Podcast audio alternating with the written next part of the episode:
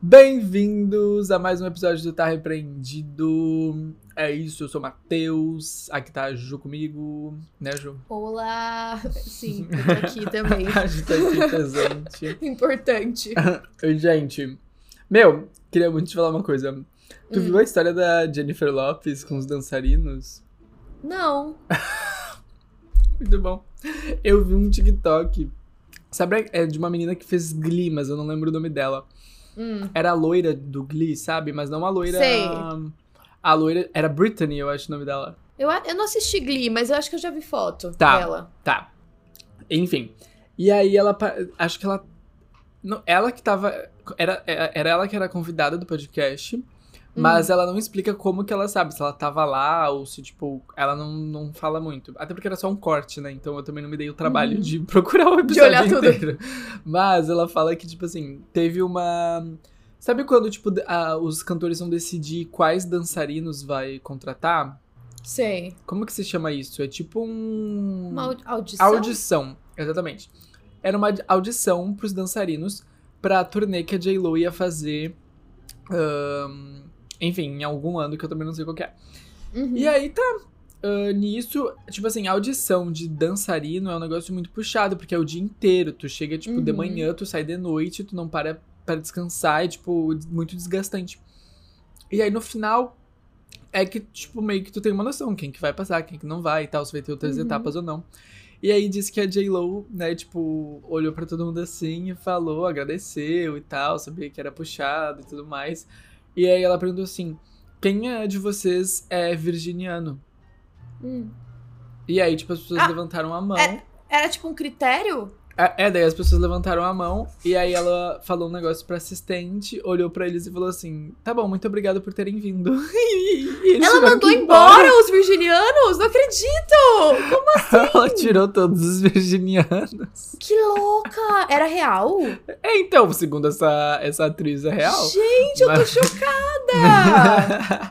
que loucura, né? Imagina tu dançar o dia inteiro e no final tu ser excluído porque tu é Qual virginiano. o seu signo? Aham. Gente, e tipo, ela nem olhou o mapa astral inteiro. Às vezes Uhum. a, a virgem nem é a maior influência no mapa. Que loucura, né? Eu fiquei chocado também, mas eu achei Você já ótimo. foi julgado pelo seu signo? Ah, eu sempre sou, né? Eu sou escorpiano. Ah, é verdade, ninguém gosta. Ó, Brincadeira, muita eu acho que é um signo gosta. meio negligenciado, porque não tem É. tantas pessoas escorpianas, eu acho. Eu Ah, não conheço, pelo acha? menos. Ah, mas as que tem são maravilhosas.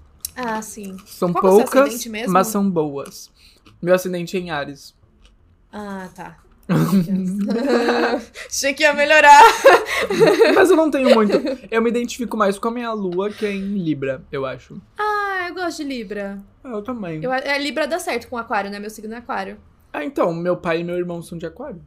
É, eu sou meio demôniozinho também no ascendente, no, na lua, porque eu tenho ascendente em gêmeos e lua em Ares. Meu Deus, né? Então, um eu, pouco e eu demôniozinho. né? É, um pouco complicado. um assim. pouco demôniozinho, não, bastante. Não, mas a maior influência no meu mapa astral é peixes. Eu tenho muito Ah, peixes em vários planetas, então, tipo, acho que dá uma equilibrada, sabe? Sim. Bacana, Peixe- amiga. peixes é mais amorzinho. Peixes é tudo. Peixes é da água. Peixes é nada. Eu acho tudo. É verdade, é sobre isso. É, é- é isso, o signo de peixes é esse. O seguinte peixe da descrição. É literalmente um peixe. É um peixe nadando por aí. Continue a nadar. Meu, Meu, eu preciso hum. falar. Eu, eu, eu preciso falar uma coisa. Hoje eu inovei, tá? No meu caso. Inovei. Eita, como assim? Fazia muito tempo que a gente não faz- falava sobre isso, porque o meu caso de hoje é uma teoria da conspiração. Olha, fazia tempo mesmo. Fazia tempo, eu já tinha comentado dessa teoria com você uma vez. Eu acho que eu já falei que eu ia falar aqui no podcast, nunca tinha falado. E aí te lembrei essa semana, que é do Ok. aeroporto de Denver, sabe? Não, Não sabe? não. Aeroporto de Então Denver. agora você tá sabendo. é, é que. é, Não, eu acho que eu já devo ter comentado com você em algum momento, mas você deve ter esquecido. é, Que é um provavelmente. aeroporto que, tipo, tem muito. Muita gente acredita que seja, tipo, a sede da nova ordem mundial e dos Illuminates. E tem, tipo, um cavalo Nossa. azul com os olhos vermelhos pegando fogo na, na frente. Meu Deus, É. que, que, que agressivo pra um aeroporto. Tu chega e tem um É. cavalo azul com olhos vermelhos pegando fogo aeroporto. E, e aí eles apelidaram. Não, e o cavalo chama Lucifer. Nossa! tipo, Lucifer azul, entendeu? Lucifer. E é muito bizarro, porque, tipo assim, a gente vai falar sobre a teoria da conspiração. Primeiro que é uma teoria da conspiração, né? Todo mundo sabe que não tem base em nada. Mas eu também vou falar, tipo, algumas coisas que fazem a gente não acreditar na teoria e que é falso o negócio.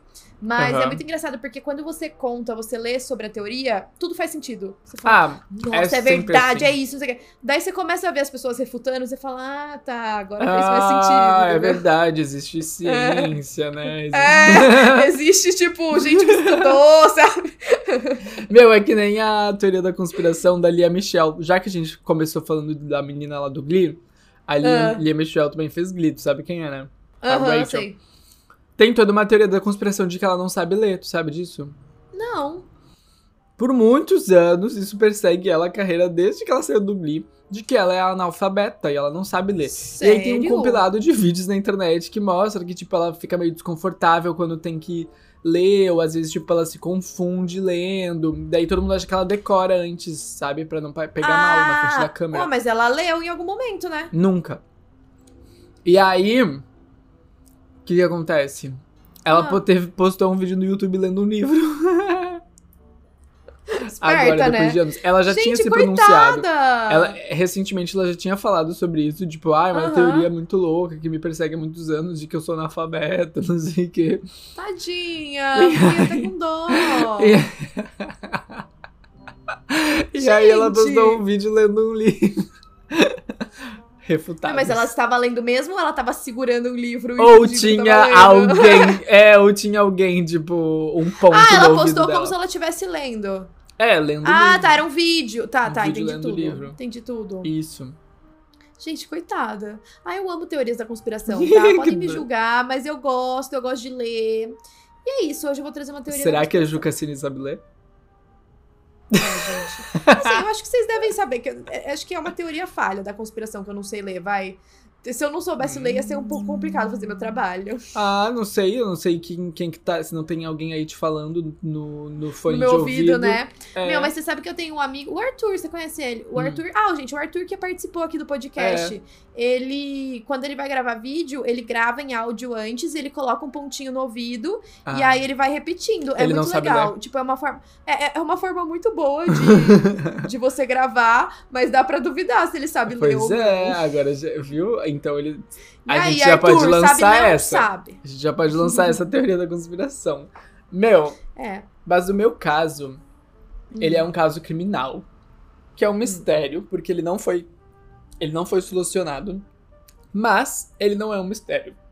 Hum. Porque tá muito claro o que aconteceu. Porém, ele é um mistério. Por quê? Porque simplesmente uma cidade inteira resolveu não testemunhar o crime. Como assim? As pessoas defenderam o criminoso? É, teoricamente sim. Teoricamente sim. Mas a gente vai entender por quê. É o caso do Ken Rex Mc... McElroy. McElroy. Não conheço. No conosco. No conosca? Então, é. é um caso que aconteceu nos Estados Unidos. E hum. esse Ken Rex, ele era um criminoso. Hum. E. Enfim, ele também é a vítima. E. Hum. Não vou dar spoilers, mas acontecem tá. muitas coisas e aí é isso. Tipo, é um crime que não foi solucionado porque ninguém quis testemunhar, mesmo tendo 60 pessoas presentes na hora do crime. Que bizarro. Uhum. Meu, sabe uma coisa que eu tava brisando agora que você falou que era um caso dos Estados Unidos? Porque eu tava conversando disso com umas amigas elas falaram, meu, a grande maioria dos casos que a gente fala aqui, que, gente, que eu, sabe? Tipo, que qualquer pessoa fala que tem canal de true crime e tudo, é sempre nos Estados Unidos. Daí eu fiquei pensando, tipo, é óbvio que não acontece esses casos bizarros só nos Estados Unidos. É óbvio, tipo, não é exclusividade lá. E tudo bem que eles são mais famosos, mas será que é porque os americanos têm essa cultura de falar mais sobre isso, divulgar mais isso? Ou será que é porque é, é aquele negócio meio tipo ocidente, que a gente não quer procurar em outros lugares do mundo, sabe? Aquele negócio meio. Sim. Tipo, eu sei que não é isso nosso, porque, tipo, não é, ah, não, não quero saber de um caso da China. Não, não é isso. A gente. É que quando você vai pesquisar, as sugestões que mandam pra gente e os primeiros é. casos que aparecem pra gente ver não são casos de outros países, é. assim, né? É verdade. Eu acho que é bem complexo isso, mas eu acho que tem muito de ser os Estados Unidos, então tudo que acontece lá vira notícia no mundo inteiro. Mas É, também porque acontece muita coisa lá. Eles têm uma, a cultura americana de, tipo. é, tipo, os shootings, né? Que tem, tipo, lá. É muito Hum. recorrente, tipo, serial killers, tipo, acontece. É muito lá, tipo. Nos outros lugares do mundo não é, não é em tan, a tan- tanta proporção, digamos assim. Eu tava vendo, inclusive, ontem, eu acho, ou anteontem, que a taxa de homicídios, tipo, na, nas cidades, nos Estados Unidos, é muito maior que aqui no Brasil, por exemplo. Uhum. Então, não, e é tipo, muito doido, né? Não, não parece. A Não gente acha que parece. aqui é mais. a gente acha que aqui é mais, mas não é. Lá, tipo, é. Nossa, às vezes tem cidades que é três vezes maior, sabe? Claro, depende Doideira. com o que tu tá comparando, né? Uhum. Mas, tipo. e Depois eu vou procurar até a imagem pra te mostrar, porque tem uma imagem que compara, tipo, taxa de homicídio por cidades, Uhum. assim. Então, que são tem mais ou menos um- parecidas. tem um site que chama Murderpedia, que só fala de assassinatos, obviamente, né? Você consegue encontrar na base de dados, de dados deles todos os casos. E eles também dão estatísticas de tipo, quais países têm o maior número de serial killers. E aí, Hum. todas as estatísticas, assim, os Estados Unidos, tipo, estão ganhando disparado. Serial Pois killers, é. mulheres, homens, sempre, tipo, sempre tá uma taxa assim, ah, 100, 120, 127. Aí chega nos Estados Unidos, 830, sabe? Nossa senhora. Muito a mais. É bizarro pensar isso. Eu acho que é um lance até cultural mesmo, né? Uhum. Sei lá. Doido, fica aí o questionamento, gente. Fica aí o Comentem questionamento. que. Exatamente.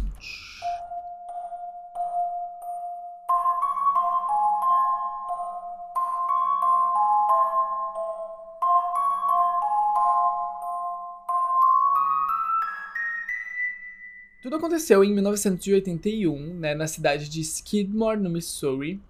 Ela era uma cidade que, tipo assim, a principal fonte de economia era o milho, então é, era uma cidade rodeada por campos de milhos, assim. Tinha poucos habitantes, eh, 437 habitantes. E no dia 10 de julho de 1981, o Ken Rex McCroy foi morto a tiros na rua, em plena luz do dia, com 60 testemunhas. E até hoje o crime permanece sem solução. Ah, tá. Então ele morreu. Ele morreu. Bom, quem era Ken Rex McCroy? Ele nasceu no dia 1 de junho de 1934. Ahn, ele era de uma família de fazendeiros, né, que moravam perto, eh, se mudaram para Skidmore, no Missouri. E na oitava Uhum. série ele deixou a escola, então muita gente acredita que ele era analfabeto, assim, né, Ah, falando semi-analfabeto. nisso. Falando, falando nisso, atriz. falando em não saber ler e escrever, exatamente. Bom, e com aos 18 anos, ele foi gravemente ferido quando um pedaço de aço caiu na- em cima dele, né, num- quando ele estava num canteiro de obras. E esse acidente deixou ele com uma dor crônica que acompanhou ele pro resto da vida. Então muita gente atribui o, o comportamento dele, porque ele tinha um comportamento bizarro, e depois a gente vai falar mais sobre Uhum. isso, a essa dor crônica, né, a esse trauma que ele viveu na infância.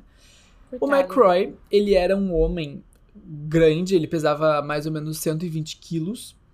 Ele ahn, sempre estava com problema né, com a polícia, problema com a lei.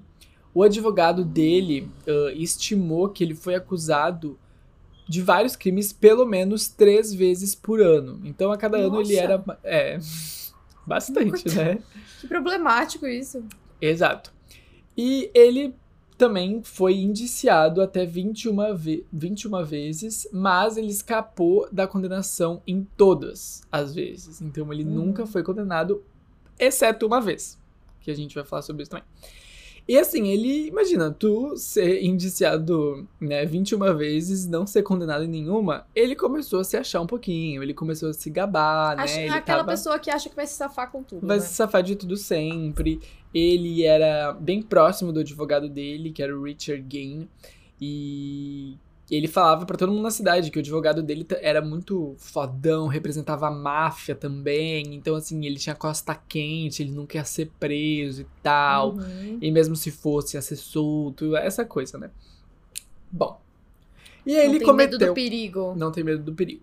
E aí ele, né, cometeu, supostamente cometeu vários crimes, né? Ele não foi condenado por nenhum, mas Entre eles, roubo, assédio, agressão, uh, vandalismo, é, ameaças. Ele chegou a atirar em pelo menos duas pessoas. Um, e ele tinha uma tática muito comum, que era intimidar as testemunhas e as vítimas. Então, se alguém falasse algo, ele seguia a pessoa ou seguia familiares da pessoa para onde eles iam. Que horror, uh, ele... stalker. Super stalker. Ele ficava do lado de fora da casa da, da, da, pessoa que foi denunciar ele, ficava a noite inteira vigiando a casa, sabe? Aquela uhum. coisa realmente para botar medo Paranoica. da pessoa. Exato. Bom, ele também foi uh, acusado de estuprar duas jovens, duas meninas de 12 anos. E ele acabou se casando com elas depois, para impedir que elas testemunhassem contra ele. Que absurdo! Uhum. Ah, porque tem aquele negócio. Eu não sei. Tem aquele negócio que a. Aqui no Brasil tem. Que, tipo, se, por exemplo, o seu marido tá sendo acusado de assassinato ou alguma coisa assim, a sua esposa, a esposa dele não precisa não, é. te, testemunhar contra, tipo. Exato. Não pode testemunhar contra, né? É. É, é lá nos Estados Unidos, pelo que eu sei, é a mesma Deve coisa, pelo que eu vejo nos filmes, mas também nunca estudei isso. Com base na nossa cabeça. Com base nos filmes. É assim também. Mas uma dessas né, meninas era Trina uh, que na época do que tudo aconteceu tinha 24 anos, que era a esposa dele também, no momento da morte dele. E a Trina, ela foi a terceira esposa dele. Uh, e assim, né? Todos os, os casamentos dele anteriores uh, eram super suspeitos, né? Ele, às vezes, ele se, meio que se casava, tipo, tava casado com uma, mas falava que tava casado com outra. Enfim, a, a vida uhum. dele era uhum. meio bem. Era meio confusa. Bom. Uh, a Trena, né? Ela tinha 14 anos quando ela teve um filho com ele na época, né? Em, na época eu digo Nossa, quando ela. Te... É, quando ela teve um filho com ele, ela tinha, ela 14, tinha 14 anos. anos. Exatamente, reformulando a frase. e ela tentou fugir. Assim, de... logo depois dela ter, né, esse primeiro filho, ela tentou fugir para casa dos pais dela. E aí, supostamente, ele teria incendiado a casa dos pais dela e atirado no cachorro dela. que horror! Uhum. Porém, em 1981, né, na, no ano em que tudo aconteceu, a Trina chegou a dar uma entrevista em que ela fala que esse lance do incêndio da casa e tal era hum, invenção e que o incêndio aconteceu por conta de uma fiação que tinha dado problema dentro da casa. Uhum. Bom, para piorar, ele também foi acusado, né, de uh, agredir e de abusar as duas primeiras esposas que ele teve, a Sharon e a Alice. E, enfim, várias denúncias de abuso do, doméstico também. Mas em entrevistas posteriores, as duas meio que tentaram minimizar, digamos assim, sabe, o que as pessoas alegavam. Uhum. Elas até chegaram a falar que ele tratava elas super bem mas aí é aquela coisa que a gente nunca sabe qual é a verdade, né? E em 1981, depois da morte dele, a Alice disse pra People Magazine que ele era totalmente diferente do que as pessoas falavam dele. Que ele era, tipo assim, meio selvagem, meio agressivo. Mas ele não era culpado das coisas que as pessoas falavam que ele tinha, tinha feito. Que ele era honesto, generoso e que ela nunca ficou sabendo de algo que ele tinha roubado, por exemplo. Hum. Então, assim, a gente tem duas questões aqui. Foda. A primeira é as denúncias, né? As, as in, in, enfim, tudo que ele teve que enfrentar, porque ele teve que enfrentar perante a lei, ele só não foi condenado. Muitas vezes um, nessa cidade, uh, as pessoas da cidade não gostavam dele, mas as mulheres, as esposas, as pessoas que teoricamente conheciam ele melhor, diziam exatamente o contrário, que não, ele não era nada disso, e que isso era tudo invenção e que isso era tudo que mentira. Bizarro, mas às vezes ele podia estar ameaçando elas, né, para falar. É, mas mesmo depois da morte dele, elas falaram é. isso. É. Estranho. Então, estranho. Bom, e aí por mais de duas décadas, né, a população da cidade estava ficando cada vez mais frustrada, porque eles se sentiam uh, abandonados pelo sistema de justiça americano, né, que que eles sempre, por exemplo, o McCroy assaltava um negócio, eles iam lá denunciavam, não acontecia nada com ele, e ele voltava a fazer as coisas, ele só ficava mais, tipo, mais forte ainda, entendeu? Mais confiante ainda. E as pessoas ficavam frustradas. E as pessoas estavam ficando cada vez mais frustradas. E aí, no dia 25 de abril de 1980, uh, do armazém ali da cidade, que era do Bow Bowie Camp, vamos chamar de Bow? Vamos chamar de Bow, Uhum. que é mais fácil. A balconista Evelyn Summy uh, pediu para a filha de 8 anos do McCroy, que se chama, se chama Tônia, para devolver um pedaço de doce que ela tinha pegado e eles não tinham pagado.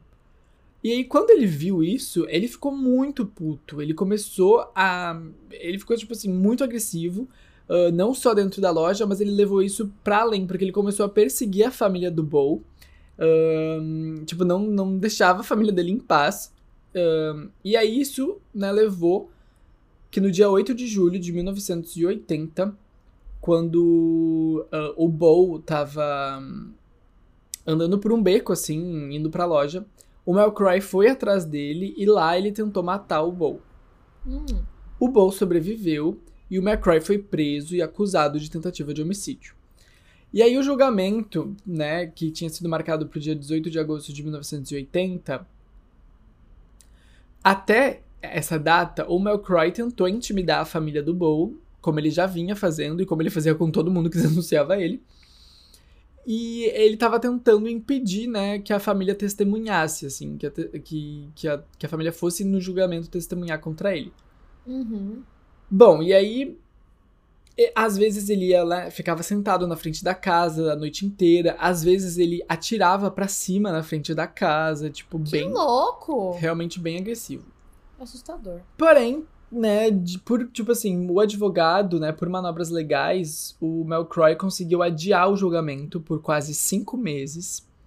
Hum. E durante esse período, o promotor, né, que, que tinha, ele renunciou. E aí entrou um promotor mais jovem que se chamava David Baird, que, né, ia ocupar esse cargo.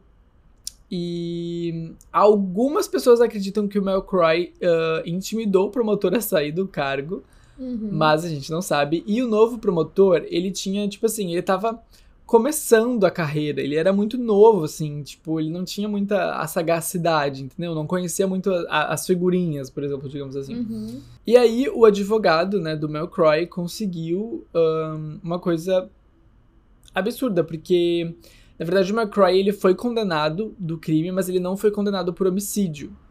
E aí eu não sei exatamente pelo que ele foi condenado, mas tipo assim, como não foi, acho que foi agressão, ah, agressão de algum grau, segundo grau, pode ser? Entendi. Enfim, Pode alguma ser, coisa assim. Eu acho que era agressão de segundo grau, mas eu não tenho certeza. Tipo, lesão corporal, assim. Isso, exato. Era uma coisa que não era tão grave quanto homicídio. Então, tipo assim, ele tinha uma sentença máxima que ele podia pegar de dois anos. E o juiz. E ele ainda podia pagar a fiança, né? Ele, o juiz botou uma fiança de 40 mil dólares. E aí, bom, foi isso. Ele foi liberado, né? Depois de pagar a fiança e pra aguardar lá o- os recursos. Só que, assim, logo que ele foi liberado, ele foi flagrado ah, com um rifle e no bar, na, na taverna, né, o bar da cidade. E aí ele tava dentro do bar com esse rifle, com essa arma, ah, ameaçando todo mundo que tava dentro do bar, ah, ameaçando o Bow, falando que ia matar o Bow, assassinar o Bow Meu de Deus. novo. Uhum. E aí ele foi preso de novo, chamaram a polícia. ah, mas ele foi preso por violar as cláusulas da fian- de fiança, né? Ele não. Uhum. de tipo, o crime foi esse, ele não chegou a bater nem fazer nada com ninguém. A não ser ameaçar, né? No caso. E aí, com todos. com tudo isso acontecendo, no dia 10 de julho de 1981, teve uma reunião no salão da cidade, que é inclusive uma rua perto do bar.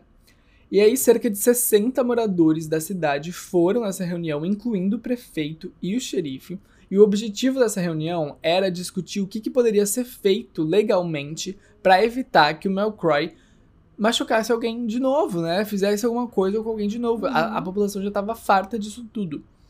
E aí o xerife, que se chama Dan Estes, ahn, sugeriu uma formação de uma vigilância de bairro, aquela coisa que os moradores se reúnem, né? Ficam vigilância se solidária, assim. Exatamente. Dentro da reunião surgiu um boato que o McCroy e a Trena um, tinham sido vistos numa rua ali perto indo comprar bebidas. Na mesma hora, a reunião foi encerrada e essa multidão que estava ali dentro, as 60 pessoas, desceu silenciosamente a rua, indo em direção aonde o, o McCroy estava. Eles chegaram lá, chegaram do lado do carro o, do, do, do McCroy. Alguns até chegaram a entrar dentro do bar, né? E esperaram para que ele terminasse a bebida que ele estava bebendo e tal. Uhum. E quando né, eles estavam voltando pro caminhão, onde a Trina estava sentada no banco esperando, o McCroy acendeu um cigarro. No que a Trina virou para olhar o que estava acontecendo, uma pessoa pegou um, um, uma arma e mirou no Melcroy. E aí começou ah. a disparar. Tipo, vários, vários tiros foram disparados. Não foi, não foi só um e não foi só de uma arma, foram vários. E aí quebrou as janelas do, do, do carro. A Trina, ela, ela teria, tipo, mergulhado, assim, para dentro do carro, né? Ido pro chão pra, pra não, né, enfim, não sofrer nada. Uhum. E aí um homem chegou a pegar ela de dentro do carro, um homem que se chama Jack Clement, e caminhou em direção, né, ao bar onde estava para deixar ela em segurança. E aí o McCroy, que tinha 47 anos na, na, na época, uh, morreu, né, ali mesmo, perto do lado do carro. Ele foi atingido duas vezes. Os tiros vieram de trás, então ele estava de costas pro atirador uhum. nesse momento. Ele não viu, né, quem foi, muito provavelmente. Exato. E tinham cápsulas de duas armas diferentes no local. E aí. Nossa, que estranho. Então alguém atirou com duas armas diferentes para ele? Ou mais de uma pessoa atirou, né? Ou mais de uma pessoa. E aí nenhuma testemunha chamou a ambulância, inclusive. Tipo, deixaram ele lá. E aí, como eu comentei. Ninguém gostava dele, ninguém queria saber. Exato. E aí, como eu comentei, né, tinha 60 pessoas nesse momento. Literalmente, 60 pessoas foram até lá e estavam lá vendo tudo. E ninguém, além da Trena, se apresentou na investigação, né, pra testemunhar o que aconteceu. Ninguém. Gente, olha, eu não quero morrer assim, não. Ser odiada Horrível, desse né? jeito. E aí tinha só um, um suspeito, né, do crime. Uh, a Trena tinha uh, identificado ele como Del Clemente, que era um dos proprietários do, do bar. Porém, ele negou a acusação. E como não tinha nenhuma outra testemunha para falar, ficou por isso mesmo. Em última análise, a promotoria e o legista não pediram mandado de, de prisão, nem prestaram nenhuma queixa, tipo, não falaram nada, basicamente. E em 2009, o Clement, que era o único suspeito, faleceu e até a morte ele negou que ele tinha qualquer participação no assassinato e até hoje ninguém nunca falou nada. Então é basicamente uma cidade inteira cometeu um crime e ninguém nunca falou nada. E ninguém nem liga. Você tem ideia? As pessoas passaram uma vida inteira com esse segredo e não e não e ninguém ficou sabendo.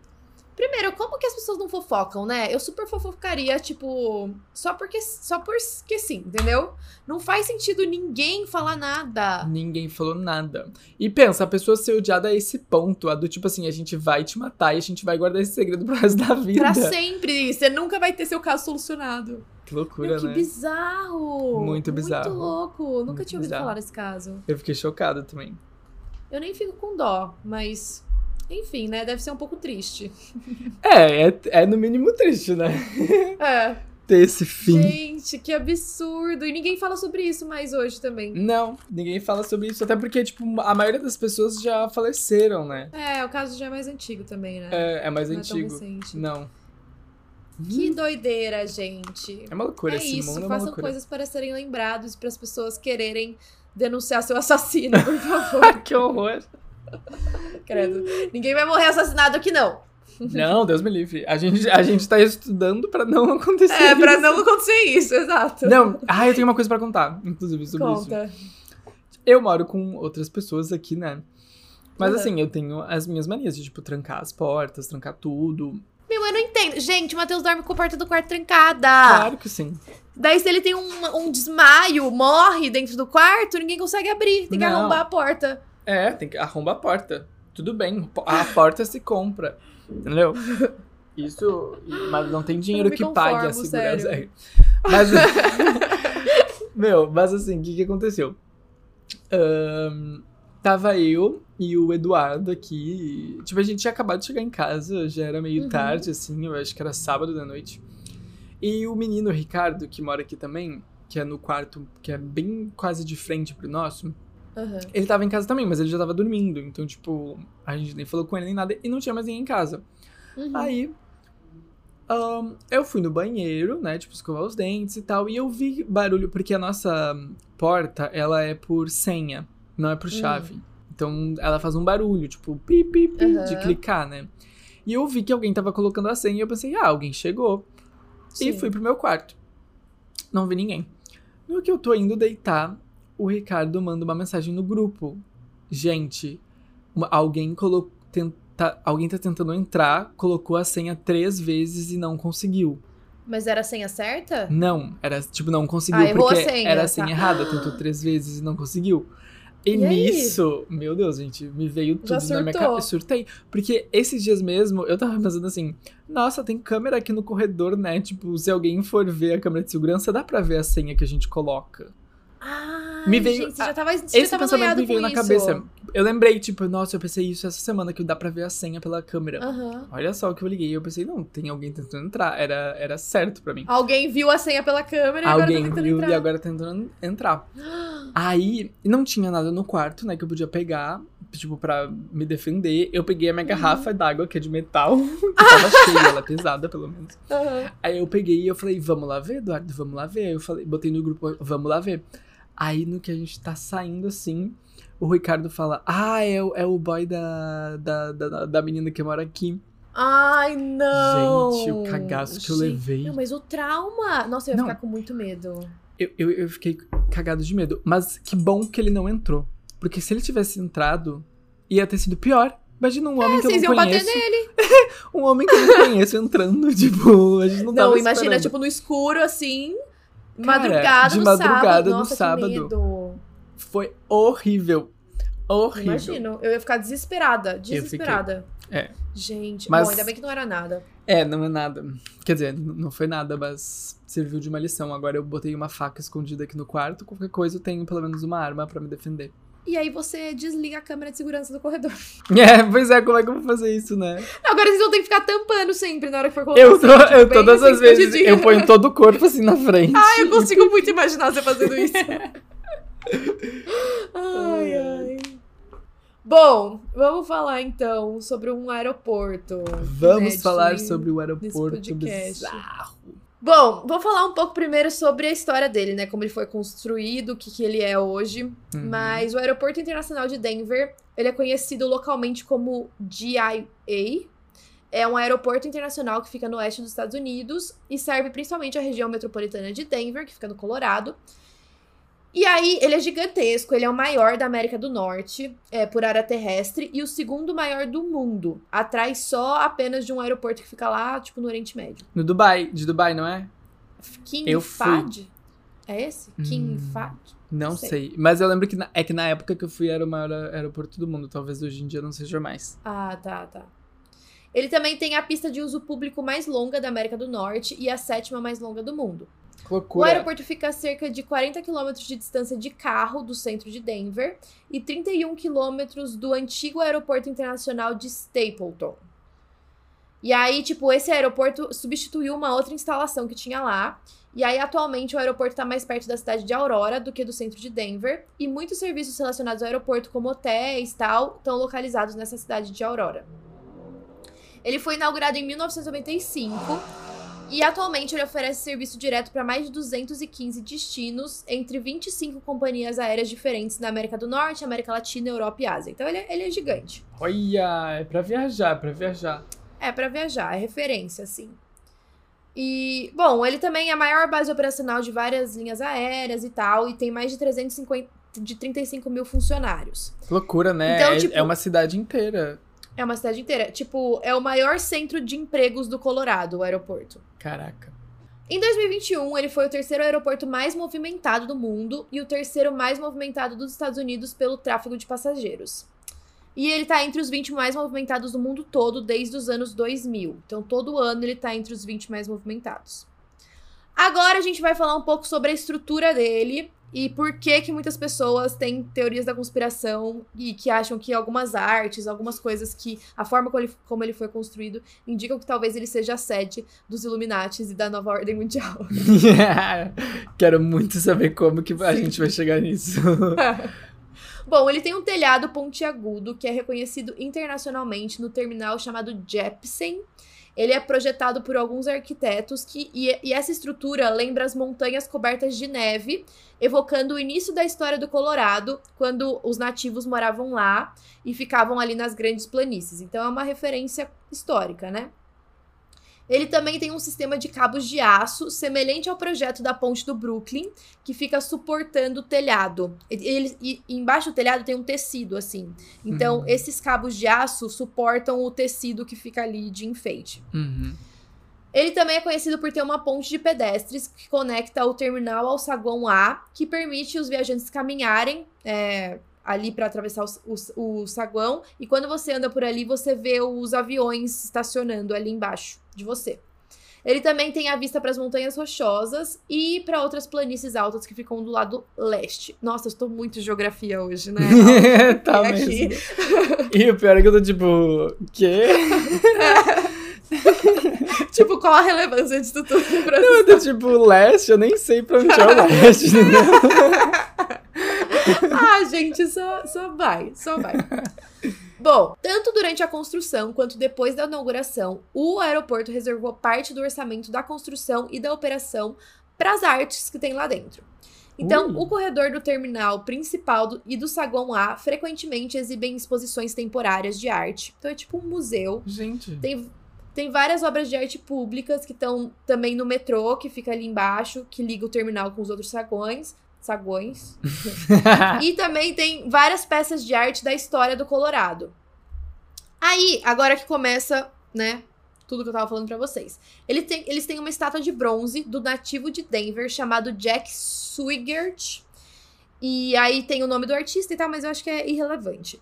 E esse artista voou na Apollo 13 como piloto do módulo de comando e foi eleito para a Câmara dos Deputados em 1982. É um cara, tipo, famoso lá nos Estados Unidos que faz essas artes. Uhum. A estátua tá vestida com um traje de pressão e tá posando segurando um capacete banhado a ouro. E é uma duplicata de uma estátua que também tem no Capitólio dos Estados Unidos. Tá. E ele também é escultor de uma peça chamada O Aviador, que é uma escultura também de bronze que dá o um nome ao terminal do aeroporto.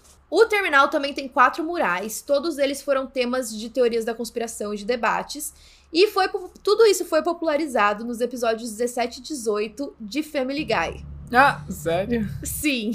Isso porque esses murais têm alguns significados meio ambíguos. Eles retratam cenas que incluem animais enjaulados, incêndios, pessoas sofrendo e um soldado com uma lâmina e uma máscara de gás. Uh. Eles também foram interpretados no passado por espectadores como sendo para representar guerra, esperança e até mesmo a nova ordem mundial. Uhum. De acordo com os teóricos da conspiração, né? O Denver, Denver já tinha um aeroporto bom, que era o, o aeroporto de Stapleton. Mas depois de, mas apesar de vários é, protestos para não construção desse aeroporto, ele foi construído e inaugurado em 1995 com menos pistas do que esse antigo, reduzindo a capacidade da cidade e a construção começou com cinco edifícios misteriosos que foram concluídos e depois enterrados intactos, com a reportagem de capa falando que eles tinham sido construídos errados. Como assim? Ou seja, eles construíram cinco edifícios que foram cobertos como se tivessem sido construídos errados, mas continuaram ali meio que no subsolo, entendeu? Continuaram no subsolo? Sim, então você tem um aeroporto em cima, mas tem os prédios embaixo, entendeu? Tem toda uma estrutura embaixo do aeroporto, no subsolo, hum... que ninguém sabe exatamente para o que, que serve. Ih, estranho. Dizem que existem até oito níveis de instalações subterrâneas e os trabalhadores que vão até lá se, se recusam a responder perguntas sobre o que eles fazem. Oxi, tem gente que vai Sim. lá trabalhar? Tem gente que vai lá trabalhar. Todo o aeroporto é cercado por uma cerca de arame farpado, com um arame farpado inclinado para dentro, para manter as pessoas dentro, como uma prisão gigante, não como em outros aeroportos, que tem o arame farpado para hum. fora. Ah, mas por que, que queriam manter, iam querer manter as pessoas dentro? Então, bom, a gente vai falar mais sobre isso mais Tá. pra frente. Tá. Mas enfim. Se você olhar o aeroporto de cima, algumas pessoas dizem que as construções estão dispostas na forma de uma suástica nazista. Também. É. Polêmico. Depois a gente vai falar sobre todos esses pontos, tá? Tá. As perguntas sobre o que o governo poderia estar fazendo nessa base subterrânea podem ter sido respondidas em 2007, quando 14 aeronaves comerciais relataram para-brisas estila- estilhaçados espontaneamente como resultado presumido de pulsos eletromagnéticos. Então, assim, algumas pessoas acreditam que nesse aeroporto tem esses pulsos eletromagnéticos que não deixam naves, é, sabe, passarem ali em cima, tipo naves de vi- vigilância. Ué, mas e O que os também- então, aviões? tem os avisos. Sim, exato. Por isso que é uma teoria da conspiração falha. ah, tá. Entendeu? Mas, tipo, teve esses relatos de 14 aeronaves comerciais que Ah. tiveram os para-brisas estilhaçados. Entendi. E eles achavam que poderia ser por pulsos eletromagnéticos, porque não tinha Entendi. nenhuma, nenhum motivo aparente pros, pra, pro para-brisa estilhaçar. Então, estilhaçar. é, Aham. do nada. Dentro do aeroporto, tudo fica ainda mais estranho. É, de acordo com essa teoria, né, as pessoas acreditam que os Illuminates parecem ter detalhado os planos dele de- deles de genocídio global Ah, e de uma nova ordem mundial em dois grandes murais. hum. O primeiro mural mostra um enorme soldado nazista com mulheres e crianças mortas espalhadas ao redor dele. E a segunda mostra populações do terceiro mundo morrendo, algumas espécies de elite protegidas do apocalipse em recipientes lacrados e o símbolo maia de 2012 presidindo tudo. Tipo, em cima de toda a imagem tem um símbolo Não, maia. pera, tu tá me falando que isso é um mural que tem no aeroporto que muitas pessoas passam, que é basicamente um soldado nazista matando geral. Mulheres e crianças. Mulheres e crianças. A, a elite matando o terceiro mundo e a elite protegida. E todo mundo passa ali e fala, E todo mundo ok. passa ali. Ah, olha aqui o mural. Que, que bacana. Olha essa arte, que só, bonita." gente, grafite. Muito bacana a, a proposta do governo. Tipo, como assim? Não, Não, faz é, pois é, sentido. mesmo sendo uma teoria da conspiração, sendo verdade ou não sendo verdade, tipo, ter um- uma arte dessa é foda, né? Não, só de. É óbvio, tipo, se tu passa por algum lugar e tu vê, ainda mais no aeroporto, qualquer aeroporto que tem um mural com uma pessoa morrendo, tipo, como assim? Exatamente, exatamente. tipo, pessoas em agonia. É muito doido. Mas será que não é abstrato e aí a É. pessoa interpretou Sim, dessa forma? Sim, com certeza. Com certeza as pessoas da teoria da conspiração interpretam de uma forma muito deles, né? Muito única. Muito pessoal. No chão, perto dos murais, tá escrito AU e AG, que seria é, alumínio e ouro, eu acho. Os elementos da tabela Hum, periódica, eu acho. Ah, eu fal... é, eu faltei. É. Mas é, também tem uma toxina da Austrália que é tipo um veneno que é feito com esses dois componentes. E aí as pessoas acham que é a arma escolhida dos Illuminati pra realizar o genocídio deles. Ah, então já vamos Que ver isso a é uma cura. referência. É. Já vamos aí, tá trabalhando pra É. conseguir. Em outros lugares do aeroporto tem algumas palavras estranhas em um idioma desconhecido, que, de acordo com as pessoas da teoria dessa conspiração, é possivelmente um idioma alienígena. Olha. E são escritas no chão. Que eu, eu vou, eu vou soletrar, tá? É D-Z-I-T, D-I-T-G-A-I-I. Que a gente não sabe o que significa É. essas palavras. E também tem um monumento de granito que o aeroporto afirma ser uma cápsula do tempo. Olha. Esse, esse monumento está estampado com o símbolo dos maçons, que também é bem conhecido entre os teóricos da conspiração por ser um dos principais braços dos Illuminati. E tá Aham. gravado com as palavras Comissão do Aeroporto do Novo Mundo. Então já estão Hum. achando que é a nova ordem mundial.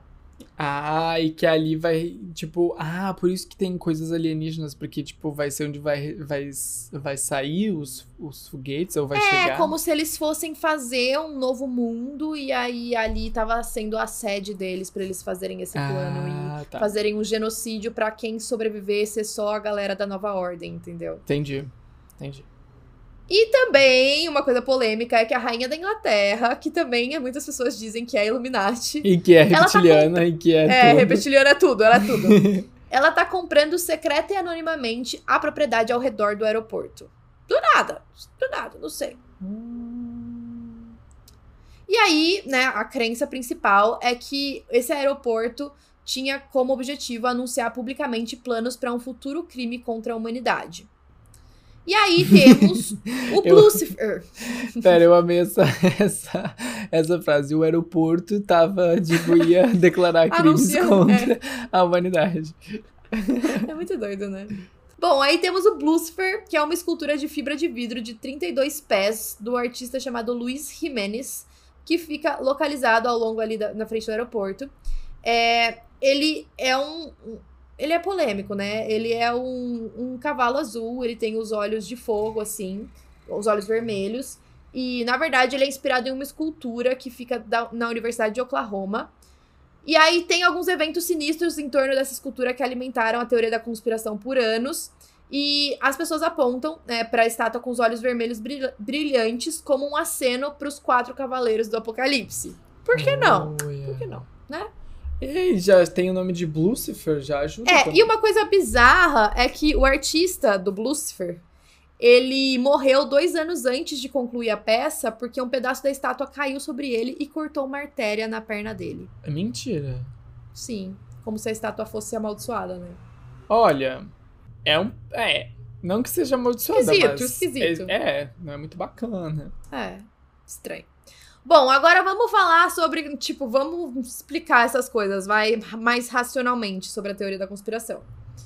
Tá. Vamos falar primeiro sobre aquele aeroporto de Stapleton. Ele era realmente adequado e realmente tinha mais capacidade? Na verdade, não. O aeroporto já tinha 65 anos, ele era um grande incômodo de ruído por estar no meio da cidade e só tinha três pistas, que era o mínimo necessário para grandes jatos em uma altitude tão alta, e também era pouco adequa- adequado para os aviões internacionais que estavam muito carregados.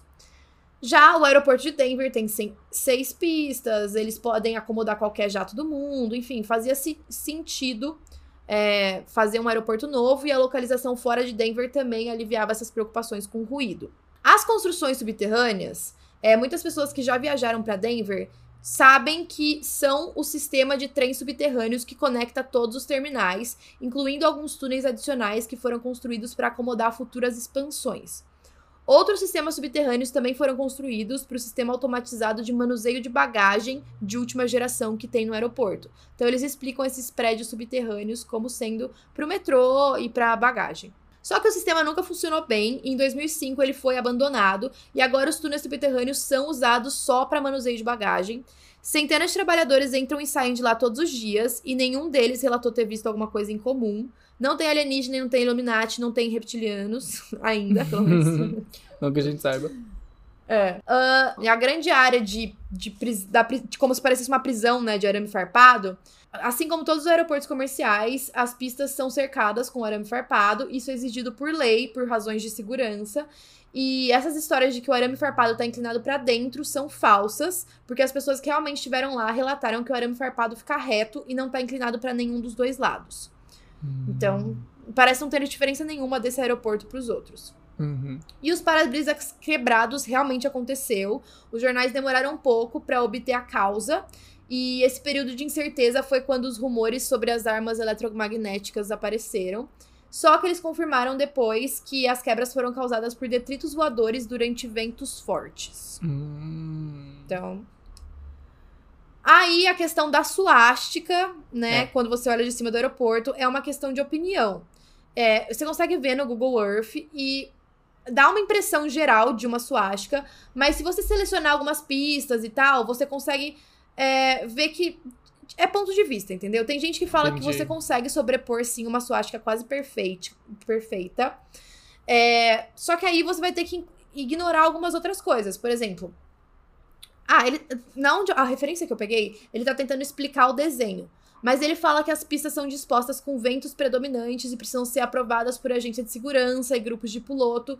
E se, se é assim que uma suástica funciona, então eles vão usar uma suástica pra fazer isso, entendeu? Não quer dizer que é uma apologia ao Hum, nazismo. É entendi. como se fosse uma posição que as pistas precisassem ficar pra posição do vento da aeronave, esse tipo de coisa. Entendi, entendi. É questão a de teoria- engenharia. É, questão. Exato. A teoria da suástica foi reforçada pela figura nazista naquele mural artístico. Ah, é. É, mas, na verdade, é, esses dois murais assustadores eram metade de um díptico, um mural de duas partes, cada um representando uma mensagem esperançosa da jornada do homem, da brutalidade para a paz. Então, por isso que tem um quadro ah. de guerra para depois ir para um quadro mais ameno. Ah. Eles foram feitos eles foram feitas por um artista que é, ele foi contratado para pintar vários murais semelhantes por todo o aeroporto.